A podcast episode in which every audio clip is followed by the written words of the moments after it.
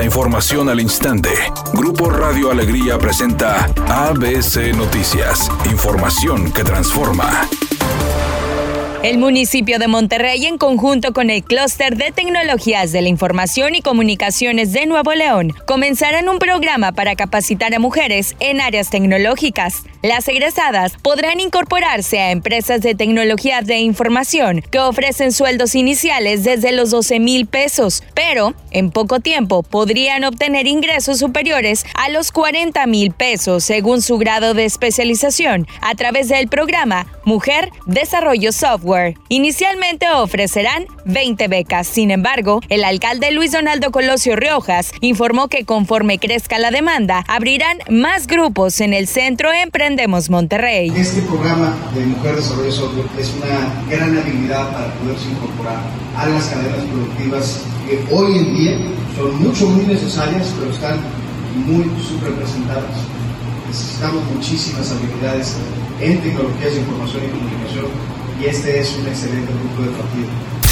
La actividad industrial de Nuevo León se debilitó durante el pasado mes de enero, en comparación con diciembre del 2021. Para enero de 2022, el indicador mensual de la actividad industrial del INEGI, que permite dar seguimiento a las actividades del sector secundario de los estados de la República Mexicana, registró un descenso de 0.3% en comparación con diciembre de 2021. Sin embargo, en el comparativo anual, el sector industrial del estado mostró un crecimiento de 6.1%, es decir, que hubo una mejoría en enero de 2022 en comparación con el mismo mes del año pasado. En ese sentido, destaca el papel de la industria manufacturera, que tuvo un crecimiento de 5.7% en comparación con el mismo mes de 2021.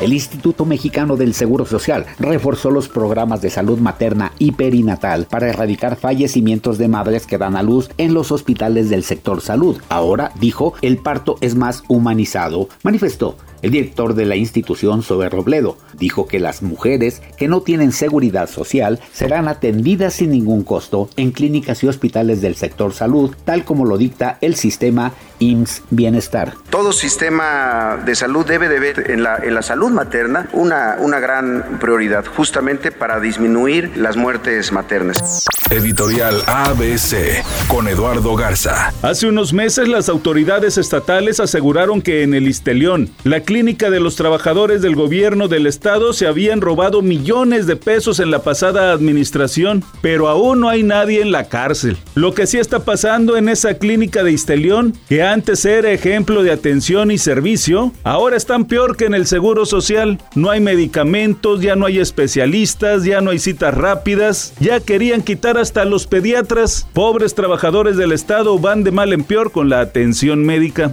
ABC Deportes informa. El día de ayer Julio Urias no tiene una buena salida. Recibió 11 hits, dos carreras limpias y lamentablemente los Dodgers pierden 5 carreras por uno y Julio Urias se lleva la derrota. Lamentablemente el mexicano no tuvo una buena participación a pesar de que fueron solamente dos carreras. El pitcher se lleva una derrota que es dolorosa para él. Además está siendo poco apoyado por los bats del equipo de los Dodgers. A través de Telemundo, hoy 10 de mayo inicia el reality show La Casa de los Famosos en su segunda temporada. Aunque hay muchos nombres que se han manejado como integrantes de la casa, al parecer habrá sorpresas y muchos de los que se dijeron no estarán y estarán otros nuevos. Habrá que estar al pendiente. Desciende la temperatura a los 26 grados en el área metropolitana. Predomina un cielo nublado y chubascos aislados en esta noche.